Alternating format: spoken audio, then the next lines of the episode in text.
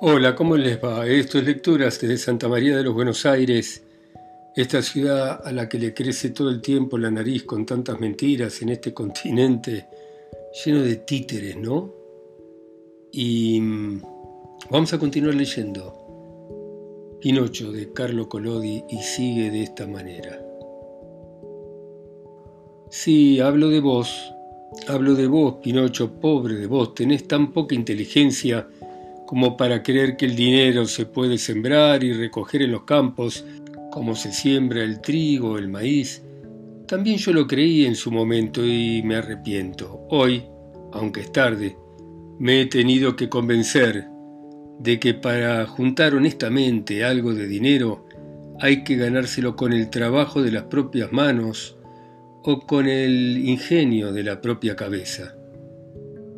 No te entiendo, dijo el títere que empezaba a temblar de miedo. Me voy a explicar mejor, paciencia, agregó el papagayo. Tenés que saber que mientras te encontrabas en la ciudad, la zorra y el gato regresaron a este campo, tomaron las monedas de oro que habías puesto bajo la tierra y huyeron como alma que se lleva el diablo. a ver quién los alcanza ahora. Pinocho se quedó boquiabierto y no queriendo creer las palabras del papagayo, empezó a excavar con manos y uñas el terreno que había regado y por más que cavara, por más que hiciera un foso tan profundo que habría cabido un granero entero, las monedas ya no estaban. Desesperado regresó corriendo a la ciudad y se fue al tribunal para denunciar ante el juez a los dos ladrones que le habían llevado el dinero. El juez era de la familia de los gorilas, un viejo mono respetable por su edad, por su barba blanca y especialmente por sus lentes de oro sin cristales que se veía obligado a llevar a causa de una inflamación ocular que lo molestaba desde hacía bastantes años. Ante la presencia del juez, Pinocho relató con detalle el fraude del que había sido víctima. Dio nombre, apellido, rasgo, características de los ladrones y pidió justicia.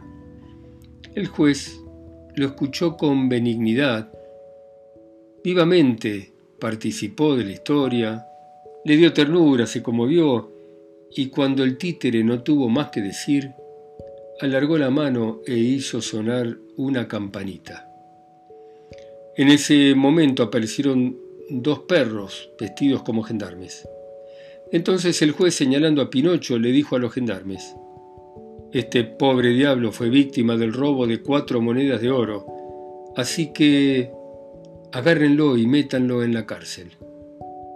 La marioneta, oyendo que le caía una sentencia inesperada, se quedó dura y quiso protestar, pero los gendarmes, para evitar inútiles contratiempos, le taparon la boca y lo llevaron a la celda. Allí estuvo cuatro larguísimos meses, cuatro meses, y hubiera estado más si no se hubiese producido un hecho completamente afortunado. Hay que saber que el emperador que reinaba en la ciudad de los engañatontos, tras haber tenido una gran victoria contra sus enemigos, ordenó que se celebraran grandes fiestas se dispuso que se alumbrara como una feria, hubo fuegos artificiales, carreras de caballos, y como señal de la mayor alegría, ordenó que se abrieran las cárceles y que salieran todos, todos los delincuentes. Si los demás salen de la cárcel, yo también quiero salir, le dijo Pinocho al carcelero. Usted no, contestó, porque usted no pertenece a la mayoría. Perdón, contestó Pinocho, pero yo también soy un delincuente. En ese caso tiene razón, dijo el carcelero y quitándose respetuosamente la gorra al tiempo que lo saludaba, abrió la puerta de la cárcel y lo dejó escapar. 20. Liberado de la cárcel, vuelve a casa helada, pero por el camino se encuentra con una horrible serpiente y luego queda atrapado en una trampa. Imagínense la alegría de Pinocho cuando estuvo libre.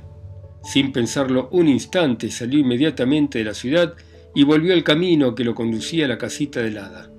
Pero por las lluvias El camino se había convertido en un mar de barro que le llegaba hasta las rodillas. Pero el títere no se daba por enterado. Deseoso de volver a ver a su papá y a su hermanita de pelo turquesa, pegaba saltos como un perro de casa y al correr se iba salpicando barro hasta la gorra, mientras decía, cuántas desgracias que me ocurrieron y me las merezco, porque soy una marioneta necia y obstinada, y siempre quiero hacer las cosas a mi manera, sin atender a los que me quieren y a los que tienen mil veces más sentido común que yo. Pero a partir de ahora voy a cambiar de vida. Me voy a convertir en un chico obediente y como Dios manda. Ya he visto que los chicos desobedientes pierden siempre y nada les sale como ellos quieren. ¿Mi papá me habrá esperado? ¿Estará en casa de hada? Pobre hombre, hace tanto tiempo que no lo veo que quisiera hacerle mil cariños y comérmelo a besos. ¿Me va a perdonar la mala acción helada? Pensar que me ha dedicado tanto cuidado amoroso, tanta atención, y que si estoy vivo se lo debo a ella. ¿Es posible que haya un chico más ingrato y con menos corazón que yo? Mientras así pensaba, de golpe se detuvo asustado y dio marcha atrás. ¿Qué había visto? Tendida en medio del camino una gran serpiente, con piel verde, ojos de fuego y la cola humeante y puntiaguda como la campana de una chimenea. Imposible describir el miedo de la marioneta que alejándose como 500 metros se sentó sobre un montón de piedras esperando a que la serpiente se marchase de una buena vez y dejara libre el paso por el camino. Esperó dos horas, tres, cuatro, pero la serpiente seguía allí y hasta de lejos se veía el brillante centelleo de sus ojos y la columna de humo que le salía de la punta de la cola. Entonces Pinocho se acercó unos pocos pasos y con voz dulce, fina, delicada, le dijo, Señora serpiente, perdone, pero ¿sería tan amable de correrse un poquito para dejarme pasar? Hm, fue como hablar a la pared. Nadie se movió. Entonces recomenzó con la misma vocecita. Señora Serpiente, yo me voy a casa donde está mi papá que me espera y que hace mucho tiempo que no veo. ¿No le parece que pueda seguir mi camino? Esperó una respuesta, pero la respuesta no llegó. Es más, la serpiente, que hasta entonces parecía llena de vida, con brío, se quedó inmóvil. Se le cerraron los ojos y la cola dejó de humear. ¿Se habrá muerto? dijo Pinocho, restregándose las manos contento y sin perder tiempo, se dispuso a pasar por encima de la serpiente hasta el otro lado del camino. Pero no había terminado de levantar la pierna cuando la serpiente se irguió como un muelle que se dispara y la marioneta, al irse hacia atrás asustada, tropezó y cayó al suelo. Y cayó de tan mala manera que quedó con la cabeza metida en el barro y agitando las piernas en el aire. A la vista de ese títere que pataleaba como un molino con la cabeza enterrada, la serpiente comenzó a reírse de tal manera que por sus propias carcajadas se le reventó una arteria del pecho y esta vez murió de verdad. Entonces Pinocho empezó a correr para llegar a casa de helada antes de que se hiciera de noche, pero por el camino, al no poder soportar más el dolor del hambre, saltó a un campo para tomar unos racimos de uva. Mejor no lo hubiera hecho jamás. Recién llegado bajo las vides, crack, sintió que le apretaban las piernas con dos hierros cortantes que le hicieron ver todas las estrellas. La pobre marioneta había quedado atrapada en una trampa puesta allí por algún campesino para cazar a los animales que eran el flagelo de los corrales del vecindario. 21. Pinocho es secuestrado por un campesino que lo obliga a ser de perro guardián en un corral. Como pueden imaginarse, Pinocho empezó a llorar, a chillar, a pedir por favor, pero todo eran gritos y llantos inútiles porque no había casas por ahí, por el camino no pasaba ni un alma. Y así se hizo de noche. En parte por el dolor de la trampa, que le afectaba las tibias, en parte por el miedo de estar solo y completamente a oscuras en medio del campo, El títere estaba a punto de desmayarse cuando de pronto una luciérnaga pasaba por encima de su cabeza y él la llamó y le dijo, Ah, luciérnaga hermosa, ¿me harías el favor de liberarme de este tormento? Pobre criatura, dijo la luciérnaga, deteniéndose, apiadándose y mirándolo. ¿Cómo es que te quedaste con las piernas apretadas entre estos hierros? Bueno, entré al campo para recoger unos racimos de uva, pero la uva era tuya. No, ¿Y quién te enseñó a llevarte lo que no es tuyo? Tenía hambre. Hm. El hambre, hijo mío, no es un buen motivo para tomar lo que no es de uno, ¿eh? Es verdad, es verdad, dijo Pinocho mientras lloraba, pero no lo voy a volver a hacer.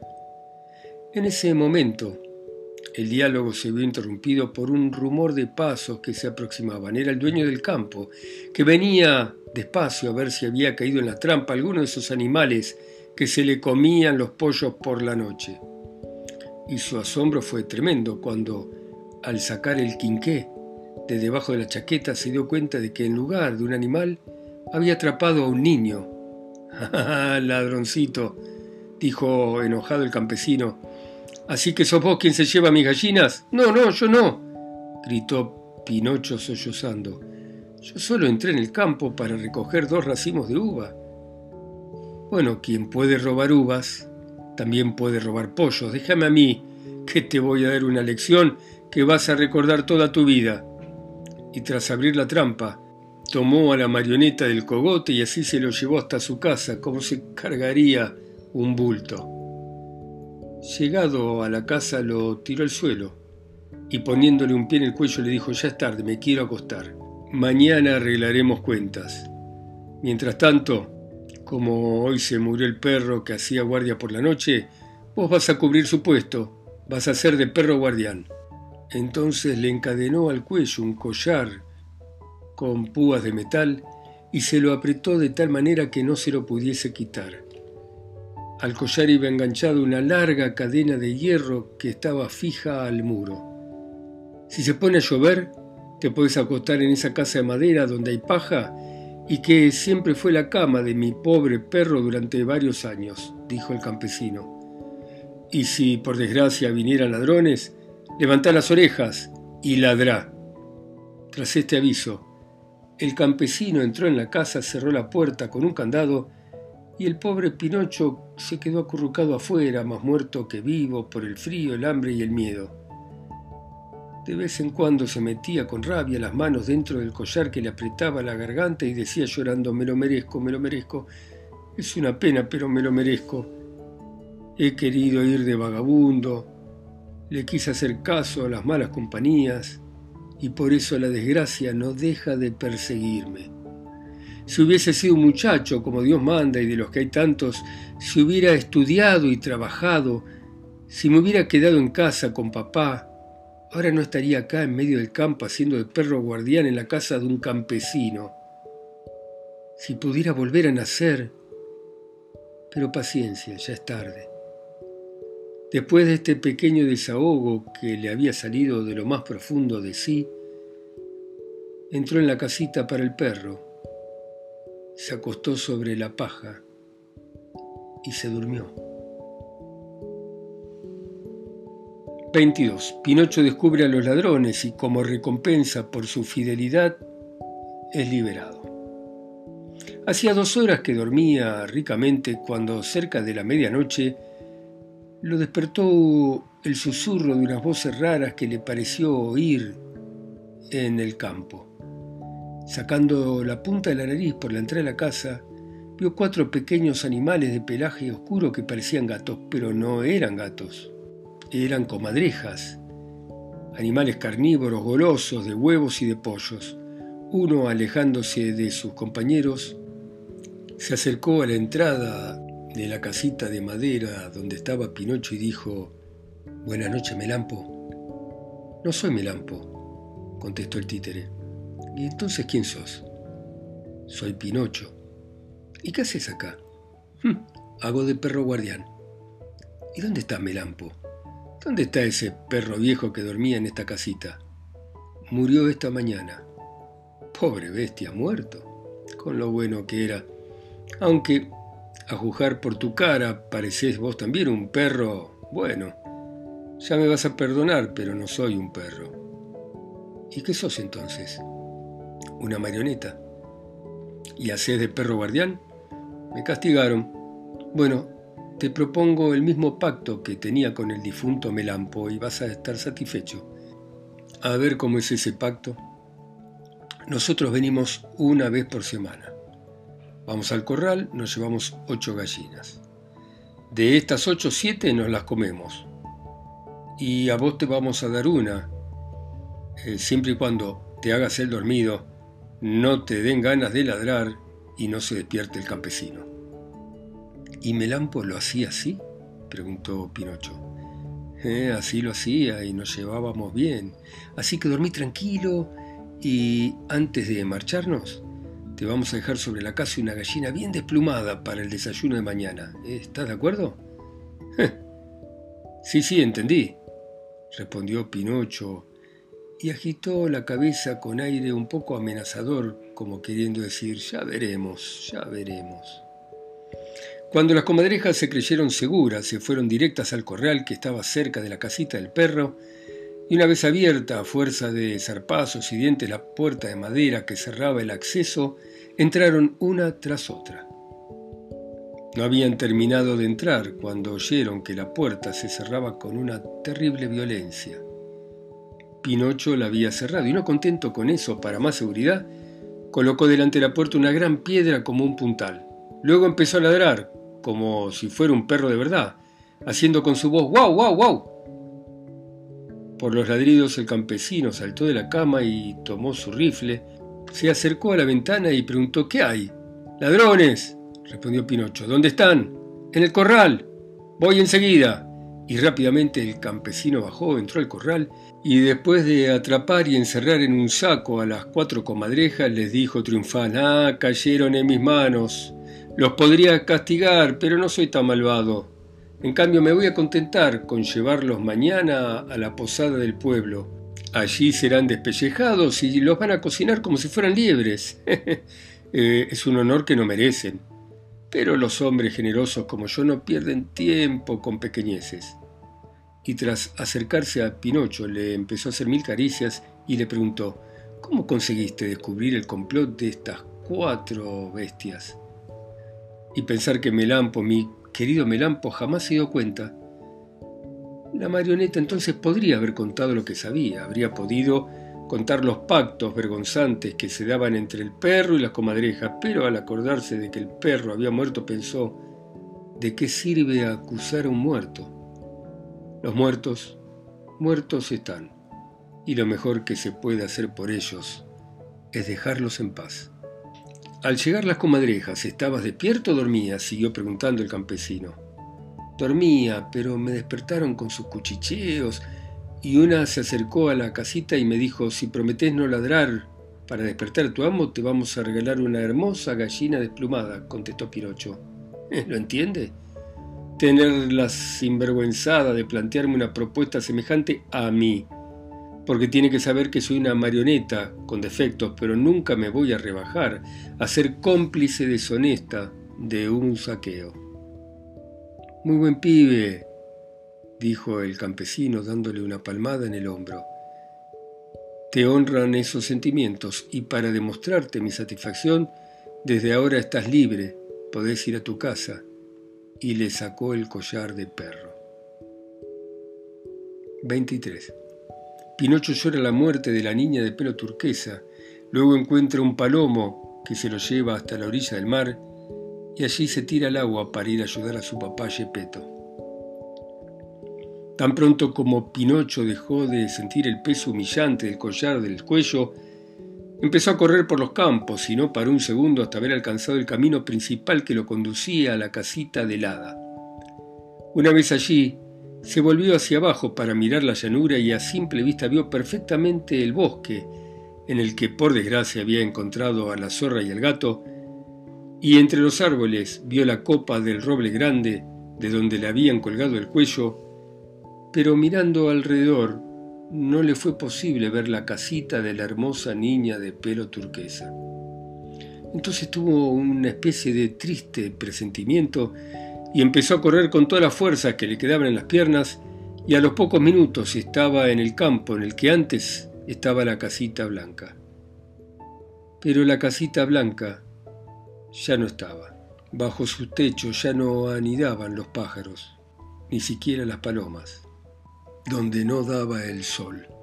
Había en cambio una lápida de mármol, donde letras mayúsculas decían estas dolorosas palabras.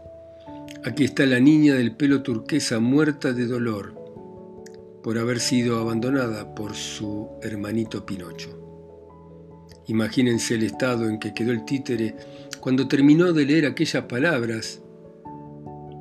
Cayó de cara al piso y mientras cubría con mil besos aquel mármol, no pudo reprimir el llanto inconsolable. Lloró toda la noche y la mañana siguiente al amanecer seguía llorando, aunque ya no le quedaban lágrimas en los ojos y sus lamentos resultaban tan agudos, tan dolorosos, que todas las colinas circundantes se hacían eco. Y llorando decía, Adita mía, ¿por qué moriste? ¿Por qué en tu lugar no he muerto yo que soy tan malo, mientras que vos eras tan buena? ¿Y papá dónde estará? Adita mía, decime dónde lo puedo encontrar, que quiero quedarme siempre con él y no abandonarlo nunca más. Adita mía, decime que no es verdad que te has muerto. Si de verdad me querés, y querés a tu hermanito resucitá, volvé a estar viva como antes. ¿No te duele verme solo, abandonado? Si vienen los asesinos me volverán a atacar y estaré muerto para siempre. ¿Qué querés que haga yo acá solo en este mundo? Ahora te he perdido a vos, a papá. ¿Quién me dará de comer? ¿Dónde voy a dormir por las noches? ¿Quién me dará la ropita nueva? Sería mejor, mil veces mejor que yo también muriera. Si quiero morir. Ay, ay, ay y mientras se desesperaba hizo el gesto de arrancarse los pelos, pero como sus pelos eran de madera, ni siquiera logró darse el gusto de pasar los dedos entre ellos. Mientras tanto pasó por el aire un gran palomo, deteniéndose con las alas extendidas, le gritó desde la altura, Decime, nene, ¿qué haces ahí abajo? ¿No lo ves, lloro? dijo Pinocho levantando la cabeza hacia la voz y restregándose los ojos con la manga de la chaqueta. Decime, ¿por casualidad no conoces entre tus compañeros, agregó el palomo, a una marioneta que se llama Pinocho? ¿Pinocho? ¿Dijiste Pinocho? Contestó la marioneta parándose de un salto. Pinocho soy yo. El palomo ante la respuesta se detuvo bruscamente y bajó a tierra era enorme como un pavo. Bueno, dejamos acá a nuestra querida marioneta que no hace más que aprender que la vida es dura, que hay que ser honesto, trabajador, buena persona, que es la única manera de poder dormir tranquilo por la noche.